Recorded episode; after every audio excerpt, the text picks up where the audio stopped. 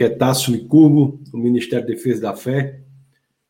Gostaria de dar boas-vindas a todos vocês. Uma alegria muito grande estar aqui para nós compartilharmos a palavra do Senhor, né? Mais uma escola bíblica semanal. E eu gostaria que todos colocassem aqui, vão colocando aí os, os comentários antes de nós começarmos. Vamos olhar aqui os comentários. Muita gente já está conectada conosco. Toda terça-feira, às 21 horas, nós nos reunimos aqui para para a nossa escola bíblica. E às quintas-feiras tem um webcast, né? Mas olha aqui, nós temos aqui já o Luiz, está aqui conosco, diz, bora aprender mais um pouco. Luiz lá de Diadema, em São Paulo. A Gil Doce diz assim, ó, glória a Deus, chegou a terça-feira. Glória a Deus, chegou a terça-feira. Para mim é muito bom também essa oportunidade de nós nos reunirmos aqui. Seja muito bem-vinda, Gil. Temos o Kardec, lá de Natal. Ele dá graça e paz a todos. Boa noite, Kardec. Lá da Zona Norte, Redinha de Natal. Olha, a professora Neidinha Ferreira, ela e sua família querida, sempre aqui nos acompanhando. Muito bem-vinda, Neidinha. Abraço aí a turma toda, viu? Estou com saudade de todos vocês. Olha o Franklin aqui, o grande Franklin, um homem de alto nível. Seja bem-vindo, Franklin. Também aqui está o grande João. João também, alto nível aí, viu? Está aqui conectado conosco. A pastora Jéssica, do Defesa da Fé, também está aqui, seja muito bem-vinda. Temos a Elizabeth Andrade, da, diz boa noite a todos, na paz do Senhor, mais uma noite de bênçãos, Parnamirim, lá de Parnamirim. E o grande Marcones, olha aí, Marcones, o homem de Deus, da graça e paz, lá de Natal. Pessoal, gostaria de dar as boas-vindas a vocês novamente, dizer que muito bom, né? Essa oportunidade que nós temos de estarmos reunidos aqui. Vocês estão ouvindo bem aí? Tá tudo certo? Qualquer problema, coloque aí nos comentários para que nós saibamos, né? A transmissão aqui ao vivo é pode acontecer uma coisinha ou outra, mas a gente vai consertando. Sempre vai melhorando e consertando, então qualquer coisinha vocês coloquem aí, tá bom? Meus queridos, o tema do nosso bate-papo de hoje é sobre a tentação de Cristo, né? É um tema, tema importante. A tentação de Cristo. Nós vamos analisar, né? E vou até aproveitar aqui o que a pastora Jéssica diz, ó, deixa o like, eu acho que eu me esqueci de dizer, mas aproveite, coloque o like aí, é, os seus comentários e compartilhem isso é muito importante para que é, possamos atingir mais e mais pessoas. Tá bom? Vou aproveitar também, a Sueli também apareceu aqui, da boa noite. Grande Sueli, lá de Belo Horizonte, a avó de Larinha, uma família muito querida, nossa, lá de BH. Seja muito bem-vinda, Sueli e sua família. O grande comandante Serrano está aqui. Olha aí o Serrano aí. Carlos Serrano, conectando pela conta do seu neto Matheus Serrano. Como sempre está aqui com muita alegria e ele deseja a paz do Senhor a todos. É isso aí. A Júlia também está aqui. Tá boa noite. Boa noite, Júlia. Graça e paz, Júlia. Luiz Pedro, né? Diz boa noite, fala de Natal. Olha aí, que temos aqui também o pastor Marcos Andrade, também do Defesa da Fé, está conectado conosco. E o Serrano Finalmente, Serrano aprendeu a deixar o like no vídeo. Muito bem, Serrano. É assim que se faz, meu querido. Deixou o like lá. O like clicou lá naquela mãozinha assim. Muito bem, Serrano. Muito obrigado, meu queridão. Tá bom? Temos também aqui mais dois pastores de Defesa da Fé. A pastora Jane também está aqui. Graça e paz, pastor. E temos o pastor, o pastor Judson também. Está aqui, ó. Dá boa noite. Ótima noite, pastorzão, lá de Parnamirim.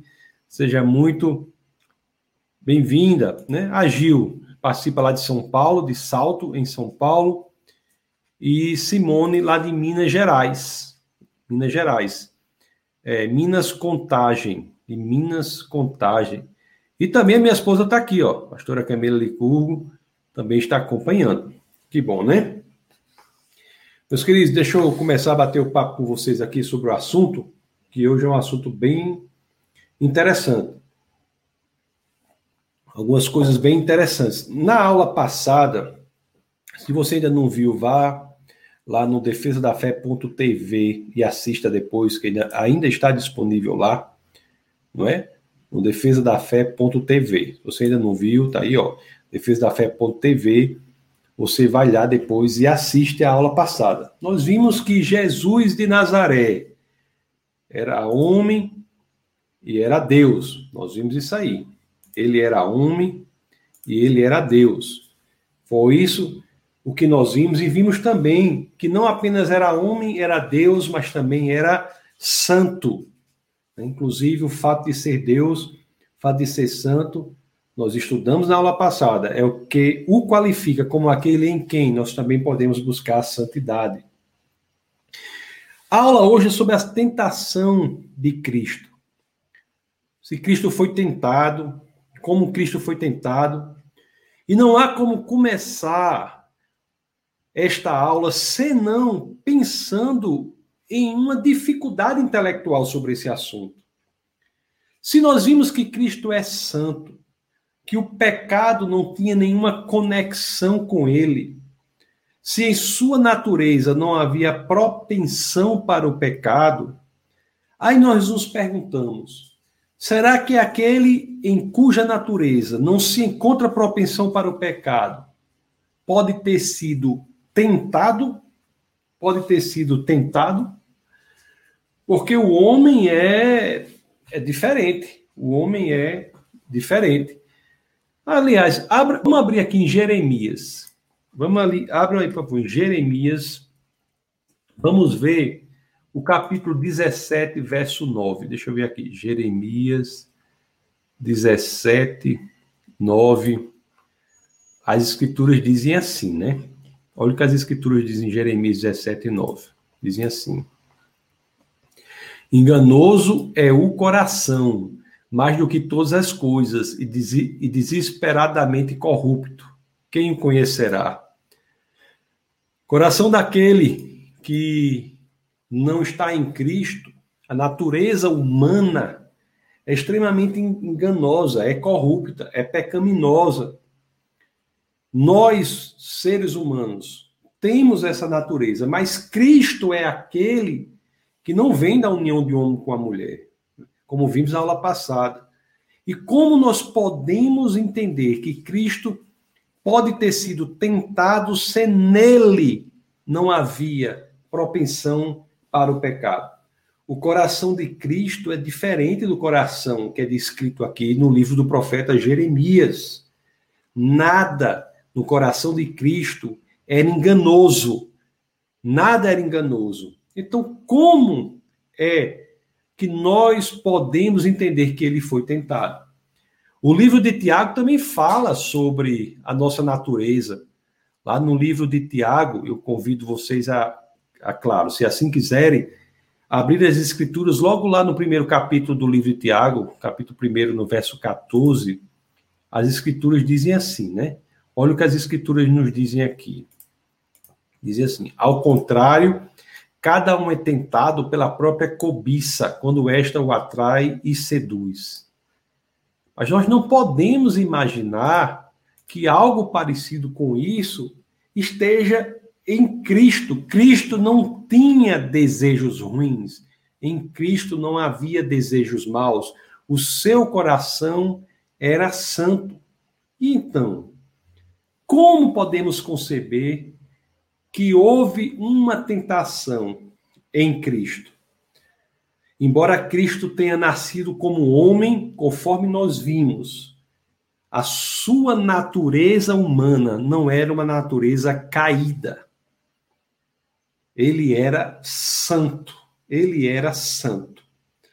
Para nós entendermos teologicamente como esta aparente contradição é superada, a aparente contradição que se estabelece diante da constatação, conforme vimos na aula passada, de que Cristo é santo, que nele não há propensão ao pecado, nele não foi encontrado pecado algum, e o fato dele ter sido tentado, como é que alguém pode ser tentado sem ter nele nenhuma propensão para o pecado? Como é que se resolve isso? Que humanidade é esta que Cristo tinha, que não tinha propensão para o pecado. Meus queridos, existiu outra pessoa que viveu em uma situação dessa, uma situação dessa. O homem foi originadamente, originariamente criado sem propensão para o pecado. Esta era a natureza que Adão vivia, ou na qual Adão vivia antes de incorrer no pecado. Antes dele incorrer no pecado, Adão vivia essa natureza. Ele vivia exatamente essa natureza. Como pode então Cristo ter sido tentado se ele não tinha pecado? A forma como Cristo foi tentado deve encontrar alguma correspondência com a forma como Adão foi tentado, porque Adão originariamente também não foi criada com a natureza pecaminosa. É no começo da história da Bíblia que nós entendemos a chave para enfrentarmos essa aparente contradição. É pelo fato de Adão ter sido criado com a natureza própria, que não era tendente ao pecado, e o que ocorreu com ele, que nós iremos entender como Cristo, que nele não havia propensão ao pecado, foi tentado. Adão nasceu com esta natureza e é esta humanidade em que Cristo encarna, vira carne para habitar entre nós. Se nós, o que eu quero dizer aqui, para entendermos a tentação de Cristo em quem não há propensão para o pecado, nós temos que investigar a tentação que se deu em Adão, em quem não havia natureza pecaminosa. Ele não tinha a natureza, ele não foi criado dessa forma. O que acontece no jardim é o seguinte: a tentação que é feita para Adão não é uma tentação que vem de dentro para fora, mas é uma tentação que vem expressamente de fora, direcionada a ele é a mesma estratégia que o inimigo das nossas almas usa para tentar Cristo. Você veja que Adão, ele é tentado de fora para dentro. O inimigo de nossas almas investe contra Adão para tentá-lo, e é este mesmo inimigo de nossas almas que investiria ou investi, investiu contra Cristo para ele ser tentado. Outras pessoas, se você não, se você está com alguma dificuldade, coloque nos comentários. Outras pessoas na história da Bíblia também pecaram como Adão pecou, depois nós sabemos outras pessoas também pecaram. Mas pessoas como, por exemplo, Jacó, ou, ou Moisés, ou Davi, o, o, o inimigo de nossas almas, quando lemos nas Escrituras, nunca apareceu diretamente para eles. Por quê? Ele não precisou aparecer diretamente. Porque o ataque para o pecado que foi feito com Adão não precisou ser realizado da mesma forma para pessoas como Jacó, Moisés ou Davi. Por quê? Porque esses, Jacó, Moisés, Davi e todos nós, né, os que não, os que exceto Cristo, e os que buscam em Cristo essa outra condição, todos têm a natureza interna pecaminosa. Você tem uma ideia? O Jacó, por exemplo, ele mentiu para poder conseguir o que ele queria. Nós sabemos que Moisés, ele perdeu o seu equilíbrio, o sua a sua calma e matou uma pessoa. Davi, por exemplo, foi seduzido, né? E cometeu adultério. Então, a natureza interna pecaminosa foi, foi a estratégia que foi utilizada para que eles fossem tentados. Mas no caso de Adão, o ataque tem que ser de fora para dentro. É uma tática específica que foi utilizada contra Adão e que foi utilizada contra Cristo. Uma outra estratégia, estratégia, uma outra forma de abordar. Há duas situações em que essa outra forma é claramente utilizada. Esse ataque do inimigo de nossas almas, que se dá de fora para dentro. De forma, de fora para dentro. A primeira situação, conforme eu lhe disse, é lá no Jardim do Éden, com Adão e Eva. E a segunda situação é com Cristo, no deserto. É? Vamos entender como é que esse ataque do inimigo das nossas almas contra Adão e Eva se dá e tentar estabelecer uma relação da estratégia como esse ataque se dá contra Adão e Eva com a estratégia como o ataque do inimigo das nossas almas se dá contra Cristo. Contra Cristo.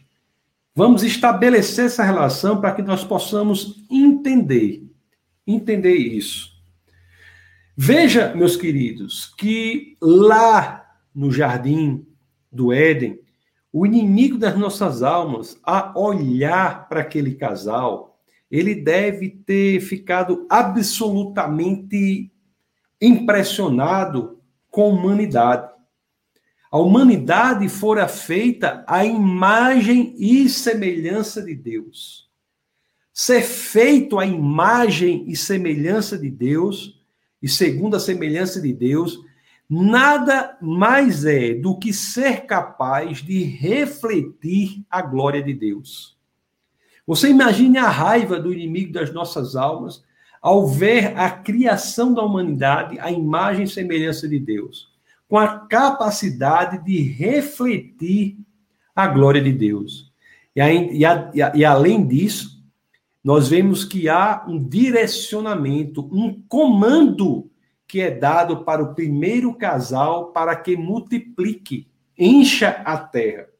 Você imagina o inimigo das nossas almas vendo aquilo o ser humano criado à imagem e semelhança de Deus, recebendo a ordem de multiplicar e ser, portanto, o instrumento por meio de, do qual a glória de Deus será refletida na terra.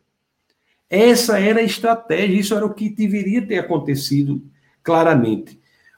Adão e Eva iriam reproduzir, povoar a terra com pessoas feitas à imagem e semelhança de Deus, que teriam a capacidade de refletir a glória de Deus. Imagine que ele deve ter, o inimigo de nossas almas deve ter pensado, já já a terra como um todo, né, estará totalmente povoada de pessoas que serão capazes de refletir a glória de Deus. É por isso que o inimigo das nossas almas ele vai tentar aquele casal para que ele se separe desta conexão com Deus e sua natu e o pecado passe a ingressar no mundo e sua natureza passe a ser pecaminosa. Só que esta forma de fazer tinha de ser uma forma de fora para dentro, externa, de fora para dentro. Não, não era uma forma como foi feita posteriormente com Moisés, com, com Jacó, com Moisés, com Davi ou com qualquer um outro. Não. Tinha de ser um ataque explícito de fora para dentro. No nosso curso bíblico, bíblico aqui, toda terça-feira, uma de nossas primeiras aulas, né, nessa série que fazemos, foi exatamente estudar as estratégias que o inimigo de nossa, nossas almas utiliza para nos tentar. E essas estratégias são tiradas exatamente de como o inimigo das nossas almas agiu em relação ao primeiro casal. Então, as três estratégias básicas que nós vemos lá em Gênesis, que nós já estudamos, eu vou fazer um pequeno resumo aqui, são as seguintes. A primeira, nós tiramos lá do, do da queda lá, que é em Gênesis 3, que é o capítulo 3, Gênesis 3, 1. Eu quero que você abra aí Gênesis 3:1. Vamos ver aqui rapidamente as estratégias que o inimigo das nossas almas utilizou. Olha aqui o que diz, ó.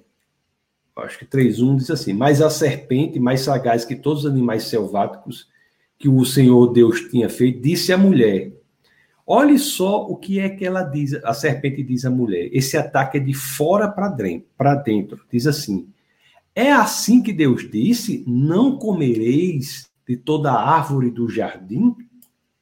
Não comereis de toda árvore do jardim? A primeira estratégia que o inimigo das nossas almas utiliza para tentar a humanidade ali é colocar confusão na cabeça da humanidade sobre o que Deus havia comandado. Você veja que hoje em dia essa estratégia ainda é replicada, né?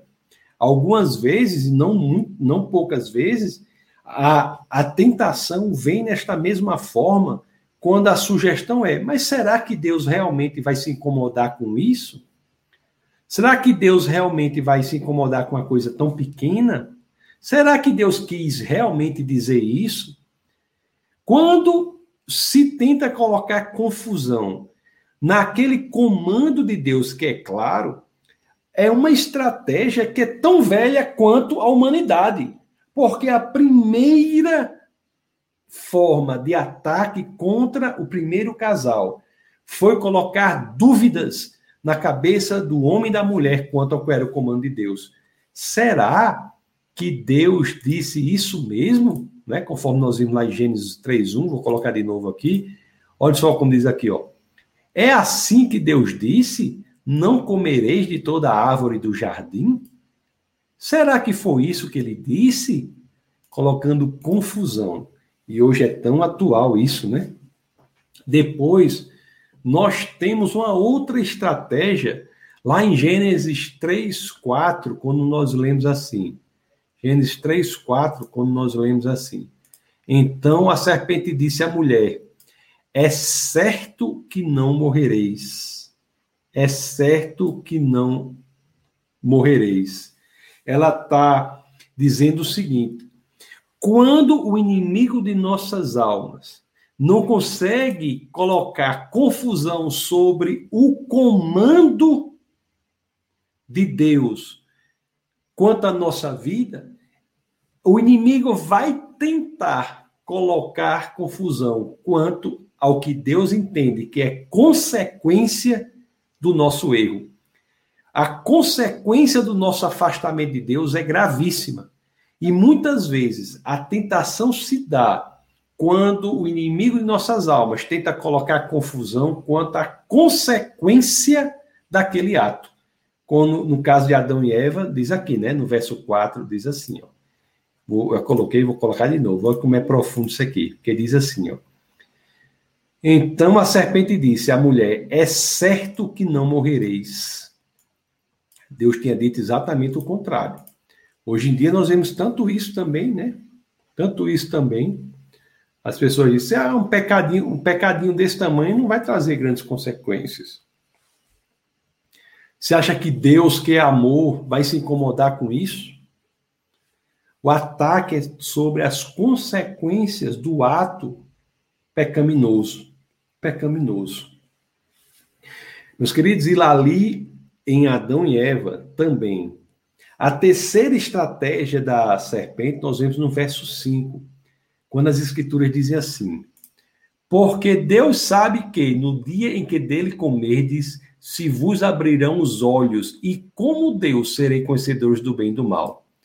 Você veja aqui que a terceira estratégia do inimigo das nossas almas é apelar para a nossa ambição. A primeira estratégia foi dizer assim: o comando que Deus deu, será que foi esse mesmo? Quando essa estratégia não funciona, a segunda é: as consequências do comando, será que são essas mesmas? Quando não, ela propõe, o inimigo das nossas almas propõe uma, uma de fora para dentro, uma situação em que a pessoa, por ambição, estaria se afastando de Deus. Quando ela diz aqui no verso 5, né? você será como Deus. A proposta da serpente aqui no verso 5 é a proposta que diz assim, ó. Já disse, mais uma vez mostrei, vou repetir. Porque Deus sabe que no dia em que dele comerdes, se vos abrirão os olhos e como Deus, e como Deus, sereis conhecedores do bem e do mal. Ela está dizendo: não basta para você ter sido criado na imagem conforme a semelhança de Deus, você pode ser como Deus. Você pode ser conhecedor do bem e do mal. É exatamente o que tantos enfrentam, batalha que tantos enfrentam. Quando é, as pessoas dizem assim: você não faça o que você quiser, o que seja lá o que você queira, vá adiante e faça. Se você quer e você deseja, então é bom. Em outras palavras, está dizendo assim: você não precisa buscar em Deus o que é certo e o que é errado. Você pode ser como Deus, conhecedor do bem e do mal. Você pode ser a fonte da sua própria moralidade. O relativismo moral, a ideia de que o que é bom e o que é mal podem provir de você, é uma estratégia que foi apresentada ao primeiro casal ali, ainda no jardim. Essas tentações todas, conforme nós vemos aqui, para Adão e Eva, são tentações que vêm de fora. Vêm de fora. Eles, Adão e Eva, então, pecam. Eles escolhem se afastar de Deus. Eles escolhem não serem apenas aptos a refletirem a glória de Deus, mas eles escolhem serem como Deus, a moralidade passa a ser decorrente deles mesmos. Eles dizem assim: eu quero ser a fonte da minha própria moralidade. Nesta escolha de colocar-se a si próprio no lugar em que Deus deve estar, a humanidade se desconecta de Deus. E é ali que deixa de ser santa e o pecado entra no homem. Ela só voltará a ser santa quando estará em Cristo. Mas até ali, fora de Cristo, a humanidade vive com essa natureza absolutamente pecaminosa. Foi naquele momento, seguindo as orientações do, do inimigo de nossas almas, que a humanidade se desconecta de Deus e passa a ser pecaminosa passa a ser pecaminosa. O homem tem natureza pecaminosa graças à escolha que Adão e Eva fizeram de se desconectarem de Deus.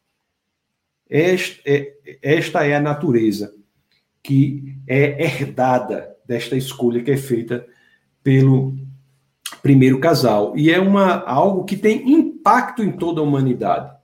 Tem impacto em toda a humanidade. Na carta aos Romanos, no capítulo 5, no verso 19, na carta aos Romanos, no capítulo 5, no verso 19, as escrituras dizem assim. Olha o que as escrituras dizem aqui, dizem aqui ó.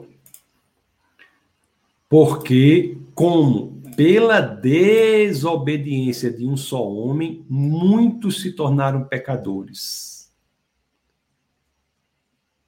O lado bom disso é conforme nós veremos mais à frente, mas vou ler logo agora. Assim também, por meio da obediência de um só, muitos se tornaram justos.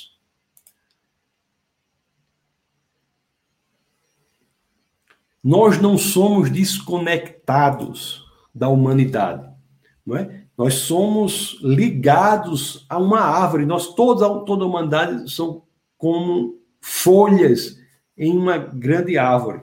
Nós somos a humanidade uma grande família. E ali, quando a pessoa que está no tronco, Adão e Eva, permitem que a humanidade contamine a humanidade, todos os que decorrem dela, também se nascem com a natureza desconectada de Deus, desconectada de Deus. Problema que está na raiz atinge todas as folhas, todas as folhas. Na primeira epístola aos Coríntios, no capítulo 15, no verso 22, o apóstolo Paulo nos diz assim, de maneira direta e clara, nos diz assim. Nos diz assim, ó.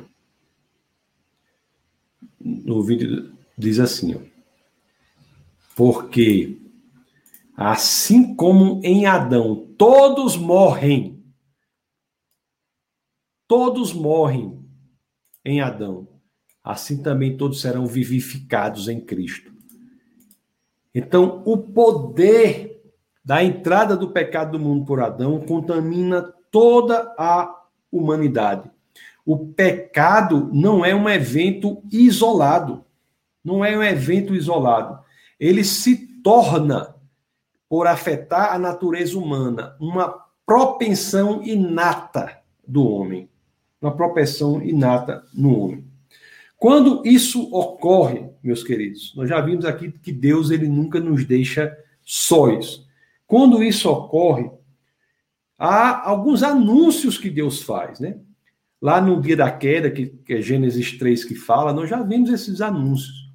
Nós somos lá em Gênesis, no capítulo 3, Gênesis, no capítulo 3, no verso 15, as escrituras dizem assim: Dizem assim: Porém, porém inimizade entre ti e a mulher, entre a tua descendência e o seu descendente. Este te ferirá a cabeça e tu lhe ferirás o calcanhar, não é? Então, há um problema sério da entrada do pecado no mundo. Há um problema seríssimo. Mas Deus não faz apenas esse anúncio, ele também faz outro anúncio, né? nesse mesmo texto aí, que na realidade é uma promessa. O anúncio apenas não é, porém, inimizade entre ti e a mulher, entre a tua descendência e o seu descendente. Mas ele também tem uma, um anúncio, né? que este te ferirá a cabeça e tu lhe ferirás o calcanhar. Haverá um, um homem, uma pessoa que virá, o que, como fala aqui, que viria à terra e ele iria ferir a cabeça do inimigo. O inimigo de nossas almas teria a cabeça ferida por esse homem que iria nascer entre nós, que conforme sabemos é Jesus Cristo, não é? Um homem nasceria, Deus viria a terra como veio, para que pudesse, na sua ingressando na natureza humana, triunfar exatamente ali onde Adão falhou. Viria para triunfar exatamente ali onde Adão falhou. E quando nós lemos sobre a tentação de Cristo e comparamos com a tentação de Adão, né? A diferença é que Adão cai na tentação e Cristo não. Mas nós, não, nós vemos um, uma forma tão impressionante em que se dá a tentação de Cristo comparado com a, com a de Adão. Por quê? Por quê? Nós vamos estudar que há essa diferença, não é? O, na tentação de Cristo, é pela primeira vez após o fato que aconteceu ali com Adão e Eva, que havia um confronto direto entre o inimigo de nossas almas e um homem cuja natureza era sem pecado. Nas, Adão e Eva nascem com natureza não pecaminosa. Assim como Cristo ingressa no mundo com natureza não pecaminosa. O inimigo de nossas almas havia estabelecido um confronto com Adão e Eva, com natureza não pecaminosa. E naquela situação, o inimigo das nossas almas ganhou, porque eles pecaram.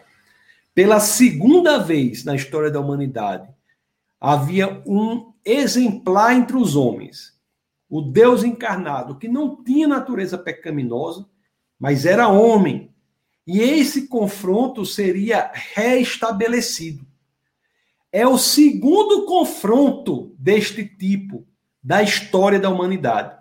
Se Adão, em Adão, houve o primeiro confronto, em Cristo, o segundo Adão, haveria o segundo confronto. Olhe lá no Evangelho de Lucas, no capítulo 4. Lucas, no capítulo 4. Lucas, no capítulo 4, no verso 1, as Escrituras dizem assim. É, é, esse é o capítulo da tentação de Cristo, né? Inclusive, o título aqui que as Bíblias dão é isso, a tentação de Jesus.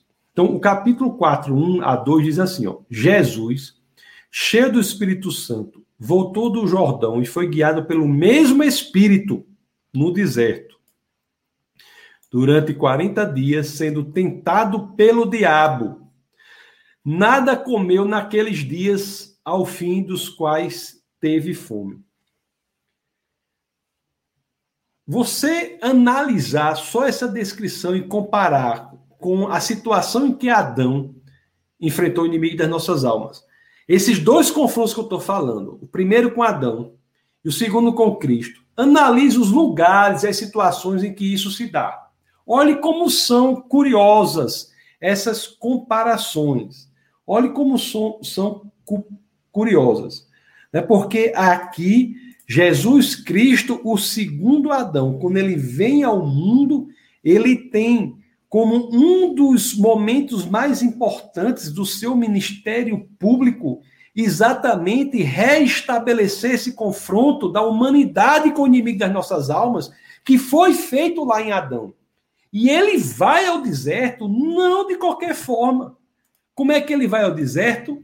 Como é que ele vai ao deserto? O que, é que as escrituras dizem? ele vai ao deserto guiado pelo mesmo Espírito. Ele vai ao deserto guiado pelo mesmo Espírito. Jesus vai como um fato importantíssimo do seu ministério público aqui na terra, restabelecer o confronto do inimigo de nossas almas com a humanidade sem pecado. Se ali em Adão houve esse confronto e a humanidade perdeu, o inimigo das nossas almas ganhou, aqui em Cristo o confronto seria restabelecido. Mas nesse momento, Jesus, o Deus encarnado, iria triunfar onde Adão caiu. Ele seria vitorioso onde Adão foi vencido. Onde Adão foi vencido. Isso é muito profundo. Isso é muito profundo. E preste atenção, eu vou colocar de novo só esses dois versos. E eu vou pedir a você que você comece a comparar a narrativa desse segundo confronto do inimigo das nossas almas com a humanidade sem pecado. Olhe como Jesus ele se coloca naquela naquela situação. Eu vou colocar de novo o texto para que nós pensemos. Olha o que as escrituras nos dizem. Jesus, cheio do Espírito Santo, foi guiado pelo Espírito Santo. Cheio do Espírito Santo. Jesus, cheio do Espírito Santo, voltou do Jordão e foi guiado pelo mesmo Espírito, o Espírito Santo, no deserto.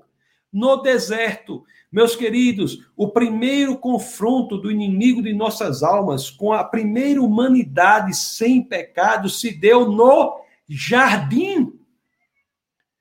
Jesus não escolhe um jardim, ele escolhe escolhe o oposto do jardim. Ele escolhe o deserto. Ele escolhe, porque ele foi guiado pelo Espírito Santo, que é o Espírito de Deus.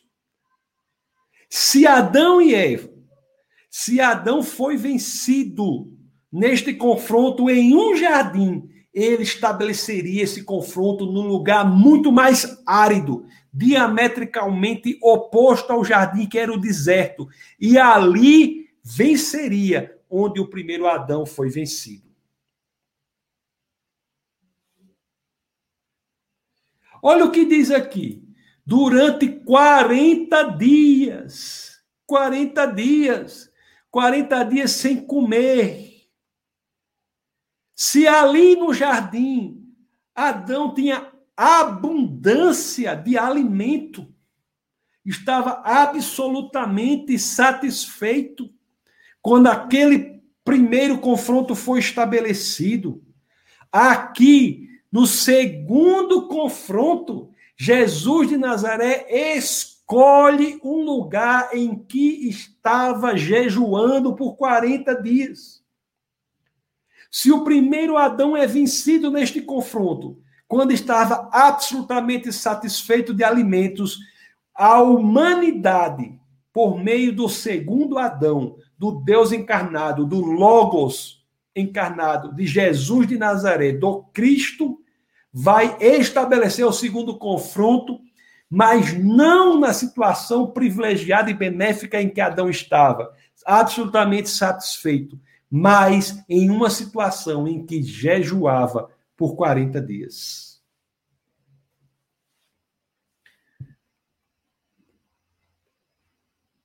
Se Adão estava em companhia de sua mulher, não estava só, e no confronto com o inimigo de nossas almas é vencido, Jesus de Nazaré se coloca para o restabelecimento desse confronto em uma situação em que está absolutamente sozinho. As comparações desses dois confrontos que a humanidade, a história da humanidade registrou só esses dois confrontos do inimigo de nossas almas com a humanidade sem pecados. O primeiro foi Adão, o segundo foi Jesus. Se lá em Adão era no jardim, aqui em Jesus foi no deserto. Se lá em Adão, Adão estava plenamente satisfeito de alimentos, aqui em Jesus ele estava jejuando há 40 dias. Se lá em Adão não era bom que estivesse só, estava acompanhado, aqui em Jesus ele enfrenta absolutamente sozinho. E quando vamos analisar a estratégia do inimigo das nossas almas contra Jesus, nós encontramos um paralelismo absoluto com a forma como o inimigo de nossas almas enfrenta, confronta o primeiro Adão. Olha aqui em Lucas. Eu estou lendo o capítulo 4. Vamos começar, vamos continuar no capítulo 4. Vamos ler os versos 3 e 4. Olha o diabo, o inimigo de nossas almas. Né? Vou ler o verso 2 aqui. 1 um e o 2 a gente vai. Olha. Jesus, cheio do Espírito Santo, voltou do Jordão e foi guiado pelo mesmo Espírito no deserto durante 40 dias, sendo tentado pelo diabo. Nada comeu naqueles dias, ao fim dos quais teve fome.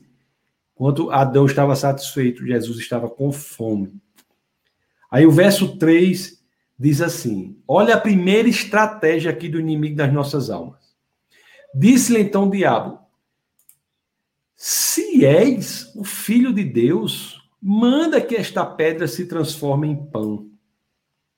Se és o filho de Deus, manda que essa pedra se transforme em pão. Você veja aqui que ele está colocando confusão, tentando colocar confusão quanto a quem Jesus é. Se és filho de Deus, se és o filho de Deus, se és o filho de Deus, é a mesma estratégia que é utilizada lá no jardim. A estratégia da confusão. Quanto ao comando quanto ao que Deus diz, quanto a quem é em Deus. Se és o filho de Deus. Se és o filho de Deus. Então você está vendo o paralelismo em que há na primeira estratégia do inimigo das nossas almas contra a humanidade sem pecado, ali no jardim, esse confronto se dá por essa estratégia. E aqui, no deserto, com Jesus de Nazaré, é a mesma estratégia que é utilizada. No verso 9 de Lucas 4, nós vemos algo curioso também. No verso 9, as escrituras dizem assim: Lucas, São Lucas, Evangelho de São Lucas, capítulo 4, verso 9, as escrituras diz assim: Então, o levou a Jerusalém e o colocou sobre o pináculo do templo e disse: Se és o filho de Deus, atira-te daqui abaixo.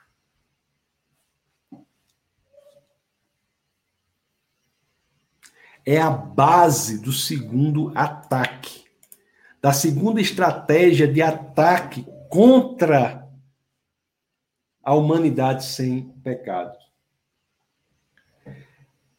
Se ele é o filho de Deus, a consequência disso é estar absolutamente seguro. Se lá em Adão o ataque é contra a consequência do que Deus diz, aqui também é contra a consequência do que Deus diz. Se Deus diz que Jesus é o filho dele, então qual é o problema de você se atirar daqui para baixo? É claro que Jesus responde, né? Você veja que a estratégia é a mesma, mas Jesus responde, porque está escrito: aos seus anjos ordenará o teu respeito, que te guardem, e eles te sustentarão nas tuas mãos para não tropeçares na alguma pedra. Respondeu-lhe Jesus: Dito está, não tentarás o Senhor teu Deus. Você veja que o inimigo das nossas almas, né? ele se utiliza aqui de algumas passagens das Escrituras, faz referência a Salmos 91, 11, faz referência aqui, se você quiser ver depois também, faz referência ao 91, 12, como colocando confusão quanto às consequências da ação. Por fim, nós temos também no verso 5 e 7, né? que, conforme nós vimos, essa estratégia. Meus queridos, existe uma terceira forma em que o Satanás ataca Jesus de Nazaré. Ataca Jesus de Nazaré, diz, trazendo a ideia de que obedecer a ele é extremamente custoso. Ali em Adão e Eva, ele diz assim: se você obedecer, você nunca será como Deus. Dá um custo a ser considerado quanto à obediência a Deus para tentar a pessoa a ir pelo caminho da desobediência para não pagar aquele preço. Para não pagar aquele preço. É aí que o inimigo das nossas almas vai tentar fazer uma oferta a Jesus. Tenta fazer uma oferta a Jesus. Lá no verso 5 e 7 de Lucas 4, Lucas 4, 5 e 7, nós vemos essa oferta que ele dá, que ele oferece, que diz assim, ó. Verso diz assim, ó. E, elevando, mostrou-lhe no momento todos os reinos do mundo, e disse-lhe: Disse-lhe o diabo: Dar-te-ei toda esta autoridade e a glória destes reinos, porque ela me foi entregue e a dou a quem eu quiser. Né? O domínio da, do mundo havia sido, vamos dizer assim, sublocado né, para o inimigo das nossas almas pelo que o primeiro Adão fez. Havia passado domínio para o inimigo das nossas almas. E aqui no verso 5 e 7, capítulo 4 de Lucas, nós vemos o Satanás falando com Jesus assim: Você vai querer pagar o preço? Veja o que eu posso lhe oferecer. Veja o que eu posso lhe oferecer. E vai lá e diz, né? Eu dou todos os reinos do mundo, toda a glória desses reinos, eu te dou. Foi isso que o Satanás fez. O que o Satanás não queria era que Jesus fosse adiante com aquele plano que o Satanás já tinha ideia do que seria. Não porque o Satanás vê o futuro. O inimigo de nossas almas, ele não é onisciente. Só Deus é. Ninguém mais é. Só Deus é. Mas você se lembra que nós vimos em Gênesis 3 que havia a promessa de que nasceria um homem que esmagaria a cabeça do inimigo de nossas almas? E o Satanás estava ali, tentando de tudo para que esse plano, essa promessa que fora feita no início da humanidade não se realizasse. Ele sabia que a promessa de Deus ao ser cumprida, se houvesse o confronto verdadeiro do Deus encarnado com o inimigo das nossas almas, o povo que havia sido escravizado pela entrada do pecado no mundo seria libertado pelo sacrifício mais perfeito. Jesus de Nazaré não negociou. É como também a gente, meus queridos, se você é cristão, não vá negociar com Satanás, não. Você não vai ficar, ai, ficar com medo, ficar negociando, não. Não negociou. A estratégia que foi bem sucedida contra a humanidade sem pecados no Jardim do Éden foi absolutamente inoperante contra a humanidade sem pecados no deserto. No lugar em que Adão cai em derrota, Jesus é triunfante em vitória. Quando nada do que havia sido feito com Adão pelo inimigo das nossas almas funcionou, o que foi que, aconteceu? Nós vemos lá no verso 13. No verso 13. O que foi que houve aqui? Disse assim, ó, passadas que foram as tentações de toda sorte, apartou-se dele o diabo até o momento oportuno. Meus queridos, eu quero só dizer uma coisa aqui que às vezes muitas pessoas não notam. Jesus não apenas foi tentado, mas ele sofreu uma tentação maior do que qualquer outra pessoa jamais experienciou passadas que foram as tentações de toda sorte. Apartou-se dele o diabo. É claro, né?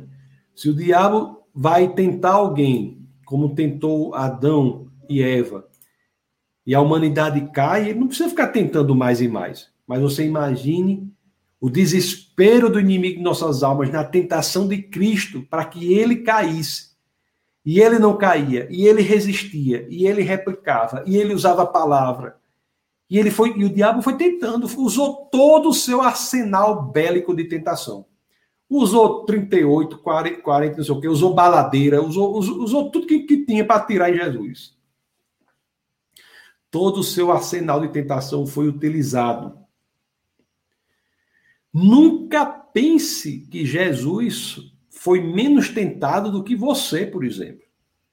Nunca ninguém foi tão tentado quanto Jesus ali. As escrituras dizem: passadas que foram as tentações de toda sorte. Ninguém senão Cristo tem a ciência do poder da tentação que ele resistiu. Que ele resistiu. Amados irmãos, essa história é muito bela, muito bela, não é? Algumas pessoas que nós lemos nas Escrituras, nós lemos no Antigo é, Testamento, eles, eles resistiram a uma tentação ou outra, mas no final muitos foram destruídos. Né? Muitos foram destruídos. Mas Jesus não. Ao final ele estava triunfante o inimigo de nossas almas disse assim: meu amigo, contra isso aí eu não sei o que fazer, não.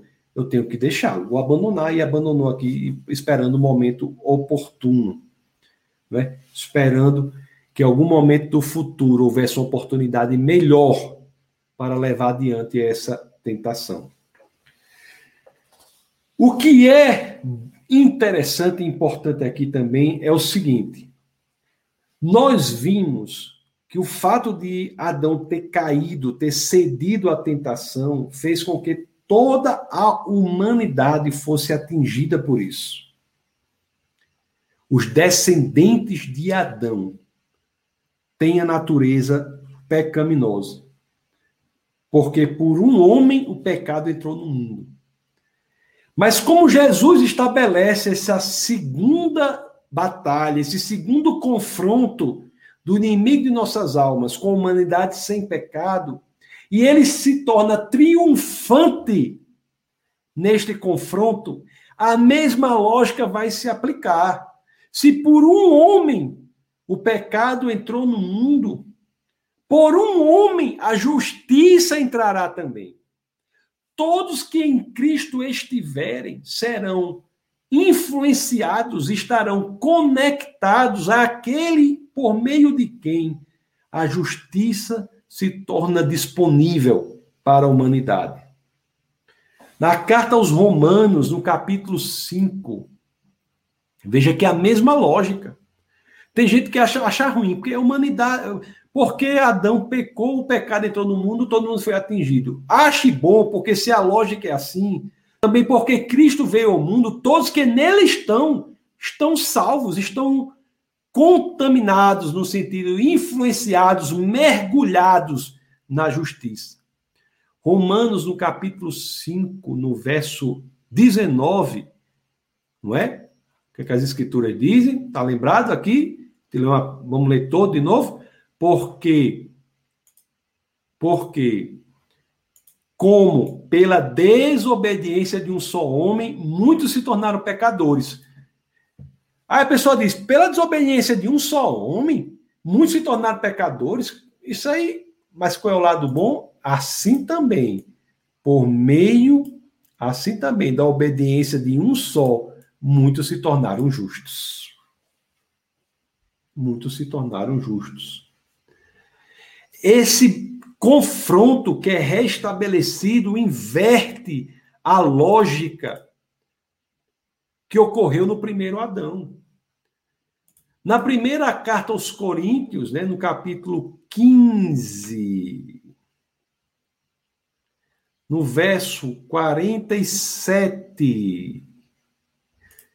15, 47. O que é que nós temos aqui? Uma referência clara a Cristo como quem? Olha aqui. O primeiro homem formado da terra é terreno. O segundo homem é do céu. Adão é o primeiro homem. Jesus é o segundo Adão é aquele por meio de quem está disponível à humanidade o caminho que fora perdido quando Adão resolve afastar-se de Deus. Em outras palavras, meus queridos, não é exagero dizer a humanidade pode ser dividida em dois grupos. Aqueles que escolhe permanecer, estando, estando conectados a Adão, e aqueles que escolhem sair desta conexão a Adão e passam a se conectar a Cristo.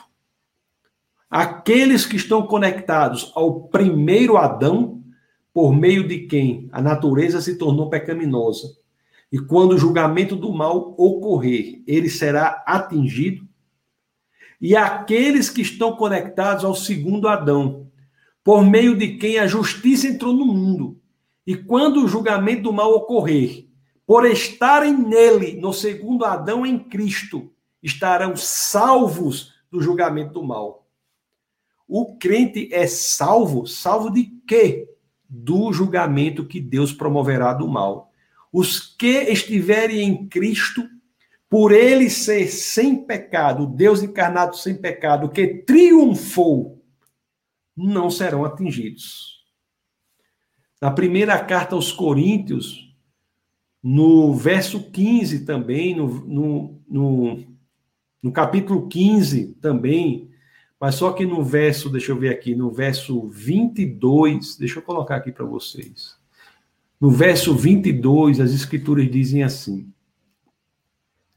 Porque assim como em Adão todos morrem, assim também todos serão vivificados em Cristo.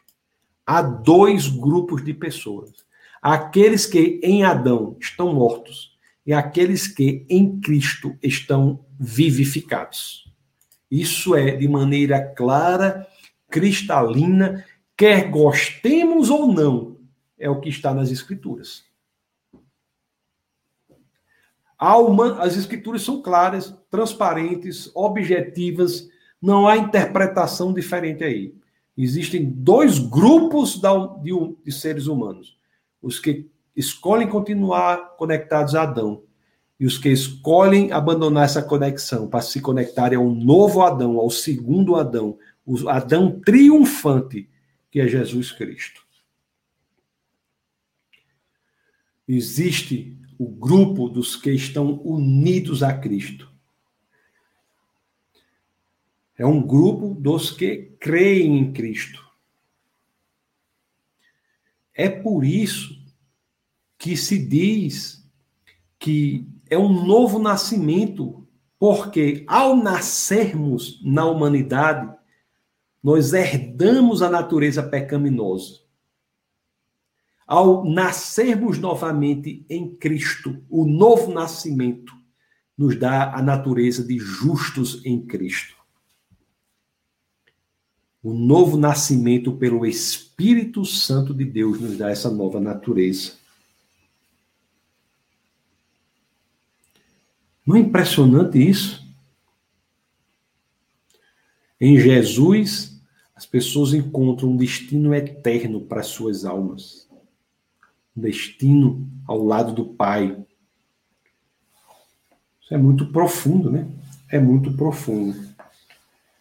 É por isso, pela mesma lógica que ocorre com Adão, por meio de quem o pecado ingressa no mundo, essa mesma lógica é que, por meio de Cristo, a oportunidade da salvação está disponível a toda a humanidade. Você tem que se, aí eu tenho que me perguntar: você está em Cristo ou você continua conectado a Adão? Em que grupo você está? Em que grupo você está? Se você está no grupo de Adão, a sua consequência será semelhante à dele, que foi vencido. Se você está no grupo conectado a Cristo, a sua consequência, o seu destino será semelhante ao dele, ser triunfante. Os que estão em Cristo triunfam, vencem, é por isso que em Cristo nós temos que andar com cabeça erguida. Nós temos que entender que temos nova natureza. Nós temos que saber que somos filhos de Deus. Nós temos que saber que pertencemos àquele que veio para estabelecer o segundo confronto da humanidade sem pecado com o inimigo das nossas almas. E nesse segundo confronto, o triunfo foi estabelecido para aqueles que nele estão, não conheçam a morte. Meus queridos, esta é a aula de hoje, para que nós possamos entender o quão profundo é o fato de Jesus ter vindo à Terra como o segundo Adão o quão importante isso é. E que nós possamos entender como se deu aquele segundo confronto do inimigo das nossas almas com o mandato sem pecado em Cristo. E como ele se torna vitorioso ali. Lá em Hebreus, né, no capítulo 4, no verso 15, só para terminar, deixa eu ir abrir aqui, pode colocar os comentários alguma, eu já li os comentários, mas em Hebreus, capítulo 4, no verso 15, as escrituras dizem assim, ó. Olhe, olhe que, que coisa maravilhosa diz assim, ó. Diz assim: Porque não temos sumo sacerdote que não possa compadecer-se de nossas fraquezas. Antes, foi ele tentado em todas as coisas, a nossa semelhança, mas sem pecado. Acheguemos-nos, portanto, confiadamente, não de qualquer forma, acheguemos-nos confiadamente junto ao trono da graça, a fim de recebermos misericórdia e acharmos graça para socorro em ocasião oportuna. Amém, queridos? Se você tem qualquer dúvida, coloque aí nos comentários, que eu vou já ler aqui. Espero que vocês tenham tido a convicção do quão profundo, né? Profunda foi essa vinda de Jesus como segundo, segundo Adão. Nós temos aqui Ana Paula Mazeu, da Boa Noite, Paz, Paz. Aqui, ó, professora Maria José, lá de Fortaleza, família querida. Boa noite, pastor Tasso, graça e paz. Boa noite, Maria José. Você e sua família são muito queridas, queridos, né? E sejam bem-vindos. A Maria Borges dá a paz do Senhor, né? Paz do Senhor, Maria Borges. O João, o João diz assim, ó. Acho que Satanás é quem ofereceu benefícios a Jesus, mas não conseguiu sucesso. Exatamente, foi a tentação, né? Ele oferece e não obtém sucesso. O, o Reginaldo diz: Paz, boa noite, chego agora. Cheguei agora, eu acho. Isso aí, Reginaldo, ainda bem que você pegou. Olha quem diz aqui. Olha, Luciano Fernandes, assim, Luciano de Santana de Parnaíba, professor Tasso, graça e paz, saudações cristãs no Senhor. Precisamos urgentemente de um curso livre de filosofia. Rapaz, eu pretendo fazer, mas é porque é tanta coisa sem tempo. Mas Deus providenciará, né? Inclusive, nós estamos aqui começando aqui, você é de Brasília, no Distrito Federal. O grupo de pessoas está reunidas aqui, estamos começando aqui um movimento. Mas está no meu coração, viu, fazer um estudo de filosofia também, filosofia da perspectiva cristã. Olha o que o Ricardo diz aqui, Ricardo Rodrigues, grande, boa noite, Ricardo, seja muito bem-vindo. Serrano diz assim, ó, porque ele foi 100% homem, por isso foi tentado pelo diabo. Foi tentado sim. 100% homem, mas de uma humanidade não pecaminosa como foi Adão. Reginaldo diz assim: paz, chegando agora, é muito bem-vindo. O Caio dá boa noite, boa noite. Olha quem está aqui, a professora Jesse Ferreira, grande professora. Saudade dos meus pastores, também estamos com saudade de você, Jesse. Saudade, vamos, certamente Deus providenciará um encontro aí, para nós batermos um papo. A Luana diz assim, boa noite, graça e paz, irmãos. Boa noite, Luana. Maria Ângela, Campolina, diz, boa noite, pastor Taça, paz do Senhor. Ela fala de BH, Belo Horizonte, Minas Gerais.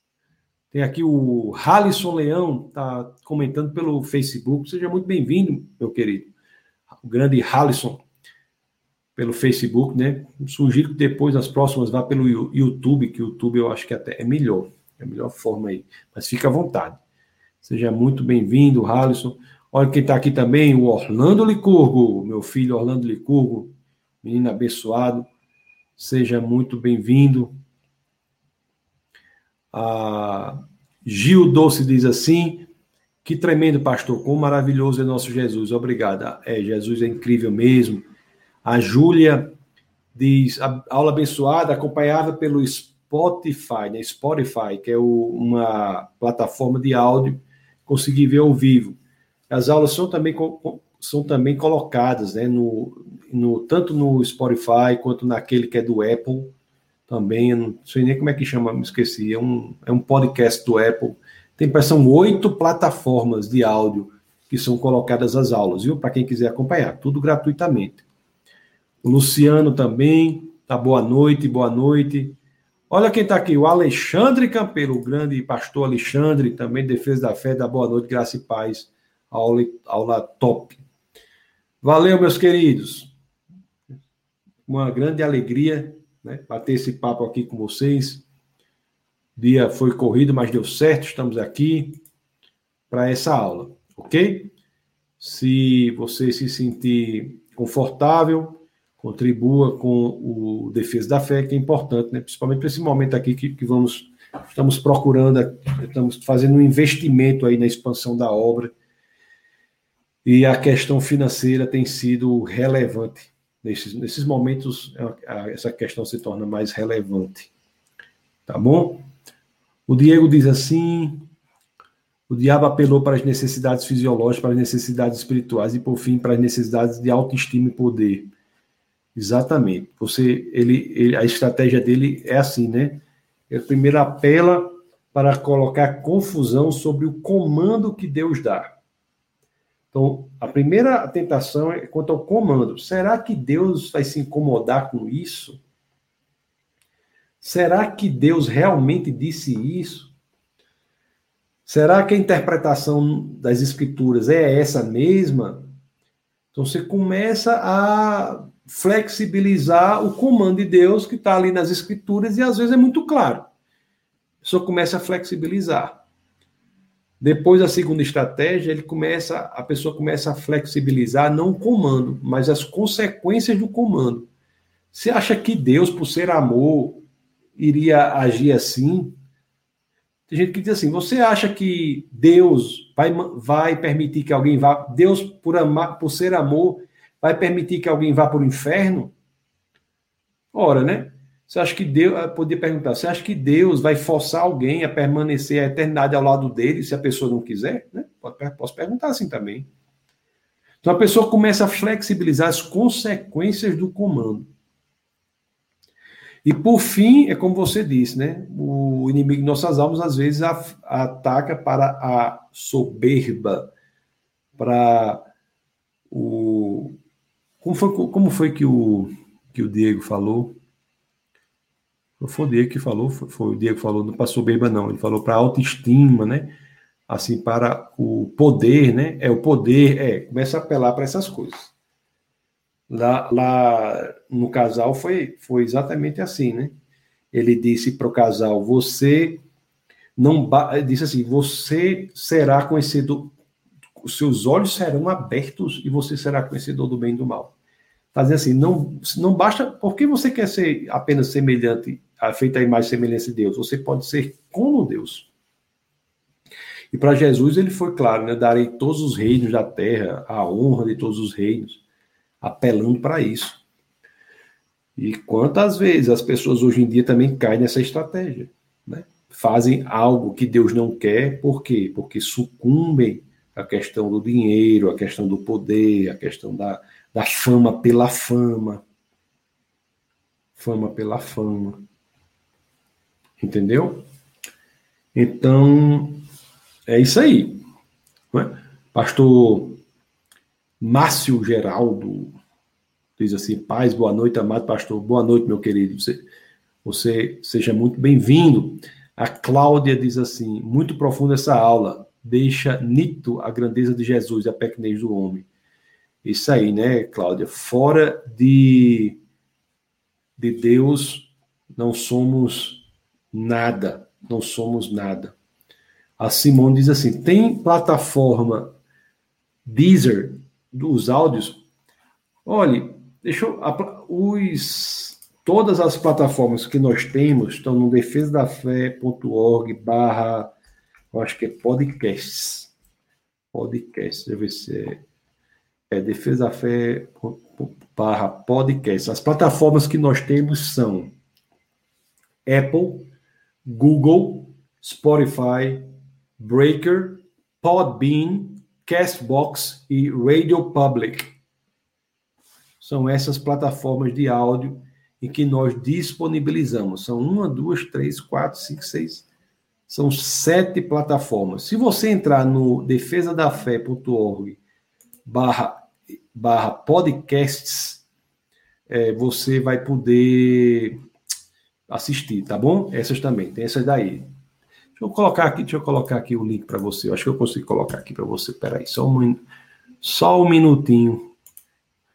Só um minutinho, deixa eu ver se eu, se eu consigo colocar para você aqui, para você não ficar sem essa, essa, essa informação, tá bom? Vou colocar aqui. Pronto, tá aí. Deixa eu ver se eu coloco. Pronto, tá vendo? Você entrar aí, você vai ver todas as informações, tá bom? Dos podcasts, que são essas aulas são transformadas em áudio e outras, outras pregações também. Minha, a maioria são, a maioria é, é formada de pregações e aulas minhas, mas tem também de outras pessoas. Deixa eu ver aqui, o Luciano diz, professor, pastor, né? Professor, professor Tassi, me deixe lhe perguntar. Você acha que o ser humano tem autojustificação? Meu querido, isso aí não tem a menor chance de o homem se auto-justificar. Esse é um grande engano. É interessante. Quer ver uma coisa interessante, Luciano? O que é que o mundo diz? Diz assim: busque primeiro a paz consigo mesmo e você encontrará a paz com Deus. Na realidade é o contrário. Busque a paz com Deus e você encontrará a paz consigo mesmo. Você está vendo como é uma inversão que aparenta ser boa, mas é perversa? Busque a paz consigo mesmo e você encontrará a paz com o universo, com Deus, com as plantas, com as formigas, com as borboletas. O povo diz isso. Com os grilos, com, com os, com o escorpião, com tudo, você encontra paz, o povo diz. Quando na realidade não. A genuína paz só é encontrada, a paz consigo próprio só é encontrada quando nós encontramos a paz com Deus. Porque só Deus é grande o suficiente para preencher o vazio que está em nós. Interessante que eu estava conversando com uma pessoa, a pessoa dizia assim, essa semana, a pessoa dizia assim, que leu né, muitos filósofos, muitos sociólogos, etc, etc. E cada vez que lia mais, sentia que aquele vazio existencial aumentava. Aquele vazio existencial aumentava. Aí por que isso aí? Por que, que, que, aumentava?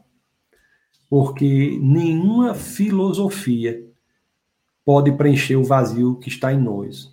Apenas o cristianismo é profundo o suficiente para os filósofos mais treinados se debruçarem sobre ele durante toda a sua vida e não esgotá-lo, e ao mesmo tempo terem o seu coração preenchido não de vazio existencial, mas de esperança e triunfo e vitória que foram conquistados por Cristo. Isso é muito muito importante, muito importante. O que, deixa eu ver o que, é que tem mais aqui, já está dando a hora. O Google diz, diz, excelente aula, você é incrível. Incrível mesmo é Jesus, viu, meu filho? Qual é o erro? Qual é o erro da ideia de Lamarck? O erro da ideia de Lamarck isso eu acho que nós estamos falando de. Seria mais para o webcast, isso aí, né? Não é? é o, a ideia. Existe, Lamarck tem algumas teorias, isso é mais, eu acho que para o webcast, né? Que você teria uma força que levava para níveis mais complexos né? de, de, de ortogenética Acho que isso aí é mais, isso aí é mais para o webcast. Eu acho que não tem muito a ver com a aula de hoje, tá? a não ser que você tenha feito alguma relação. Não é? Ou talvez ideia de forças adaptativas também, que, que fazem com que animais é, se adequem às circunstâncias, etc, etc. Eu acho que isso aí é mais para o webcast, eu estou entendendo. Não é? Aí o Simone agradece, eu que agradeço a sua presença, Simone, o Guga, Guga Tio, já leu a Metafísica de Aristóteles? Gosta? Rapaz, eu primeiro eu fiz eu sou eu fiz faculdade de filosofia também, né? Nós temos que ler essas coisas aí. O Luciano diz assim, e metafísica é um nome interessante, né, Google? Não sei se você sabe. O ajudante de Aristóteles, ele ele selecionou os textos que ele tinha e botou em espécie de escaninhos. Aí o primeiro colocou lá sobre, vamos dizer, biologia, sobre é, taxonomia, foi colocando lá assim, né? E o último escaninho foi é, sobre física. Aí, quando ele terminou de classificar os textos de Aristóteles, Aí tinha um grupo de texto ainda que ele não sabia muito bem sobre o que era, né? Aí ele colocou no outro escaninho, no escaninho posterior ao de física. E o nome metafísica nasce da localização espacial do escaninho. Vai de, meta depois, né? É depois do escaninho da física, depois do, do recipiente lá dos, da física. E aqueles textos que falavam sobre essas questões profundas da existência passaram a ser chamados de textos metafísicos. Luciano diz assim: Eu acho que eu preciso muito do filho do homem e aprender dele, principalmente deixar minha preguiça e devorar tudo sobre ele e imitá-lo e aceitar o seu novo amor e salvação. Amém, é, Luciano. Amém. Inclusive, viu? Se você não entregou a sua vida ao Senhor e deseja fazê-lo, aqui no. Eu, eu creio que aqui no da descrição desse vídeo tem um, um, um link que faz quer nascer de novo. Deixa eu ver se eu acho aqui para botar aqui. Quer... Deixa eu ver se eu acho esse link aqui para botar aqui. Quer nascer de novo. Não tô, não tô. Deixa eu ver se esse aqui. Acho que não.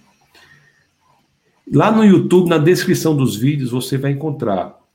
Quer nascer de novo? Você clica lá e, e segue a oração que tem lá, sabe? É lógico que não é orar do jeito que está lá especificamente, mas é uma sugestão. Né? O nascimento de novo é algo que nós não podemos dar a você, mas podemos encaminhá-lo a quem pode lhe dar, que é o próprio Deus, Jesus de Nazaré. Tá bom? Deixa eu ver se eu acho esse link aqui. Eu não sei. Se alguém souber esse link aí, coloque aqui, por favor, nos comentários. Tá bom? Coloque aí nos comentários que tem esse link do nascimento de novo. Para você seguir. Se alguém aqui não entregou a vida ao Senhor, pode fazer isso aí. Eu acho que deve, eu penso que deve estar na descrição desse vídeo do YouTube aí. Se não tiver, tem outros, muitos outros vídeos que tem, tá bom? O Guga disse: não sabia dessa história. Obrigado pelo conhecimento. Valeu, Guga. Ok, meus queridos, só queria achar esse link, rapaz, para deixar aqui. Acho que tem algum YouTube aí para que nós vamos conseguir. Estamos já conseguindo aí, o pessoal vai colocar aqui. Não queria terminar sem deixar esse link aqui para você, não. Para seguir. Ver se eu acho então aqui. Peraí, só um minutinho, pessoal? Estou aqui atrasando, mas eu acho que é por uma boa causa. Enquanto isso, se você quiser botar mais comentários, você coloca aí, de ver se eu acho aqui. Uhum. Deve ter aqui, deixa eu ver se eu acho aqui. Ó, tá cheio, tá aqui, peraí. Eita, é não, ó, tá dando errado aqui o, o, o, o link que era que está sendo postado. Bom, é, nascer. É, é, bom, realmente eu não estou achando aqui não, mas você pode manda um, uma mensagem para o WhatsApp do Defesa da Fé que a gente vai retornar com o link. Inclusive o link está sendo colocado até errado, viu, no YouTube aqui, falar para a equipe do Defesa da Fé que aquele link, aquele link contraído, o short link lá que tá, tá dando errado, para a gente resolver isso aí, tá bom? Manda um WhatsApp. Sim, pessoal.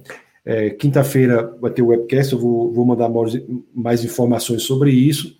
E se você está aqui em Brasília, quer se envolver no movimento, manda também um WhatsApp, tá bom? Para a gente, que a gente está nesse início aí. Ok, pessoal? Deus abençoe vocês poderosamente, que nós possamos cada vez mais crescer no entendimento de quem Jesus de Nazaré é e do que ele fez para nós. Isso nos enche de propósito, nos enche de sentido, nos dá direcionamento na vida. Então, que possamos realmente ter essa, essa perspectiva. Vou responder a última pergunta aqui, que diz aqui, né? Perdão por não ter muito a ver com o tema, mas, por, mas o que você pensa de denominações? Você é fundamentalista? Gosto muito da sua frase. A unidade, na verdade, não implica na uniformidade do método para alcançá-lo. O que eu penso em denominações é que há a multiforme sabedoria de Deus, né? A expressão da verdade ela pode ser enfatizada em aspectos, em métodos, com métodos diferentes. O Defesa da Fé prega ortodoxia no conteúdo, mas heterodoxia no método. Então, há expressões diversas. Né? Agora, existe uma unidade em si que não pode ser abalada. A unidade em Cristo, que Cristo é Deus, que a Bíblia é infalível, que a verdade, que a Bíblia não pode ser atualizada, ela, é, ela não é nem antiga nem nova, ela é atemporal. Essas são verdades que todas as expressões cristãs têm de compartilhar. Defesa da fé é pentecostal, acredita na atualidade dos dons do Espírito. Tá bom? Então, o que nós pensamos é isso aí. Respeitamos as denominações cristãs, inclusive oramos por elas também. Oramos por todos os pastores que estão envolvidos né, em trabalhos sérios da propagação do Evangelho. Tá bom? É isso, meus queridos. Deixa eu ir aqui, que o dia foi longo. Deus abençoe a todos vocês. E nunca se esqueçam, aqui no Defesa da Fé é proibido não pensar. Um abraço e até a próxima. Essa foi uma produção do Ministério Internacional Defesa da Fé, um ministério comprometido em amar as pessoas, abraçar a verdade e glorificar a Deus. Para saber mais sobre o que fazemos, acesse defesadafé.org.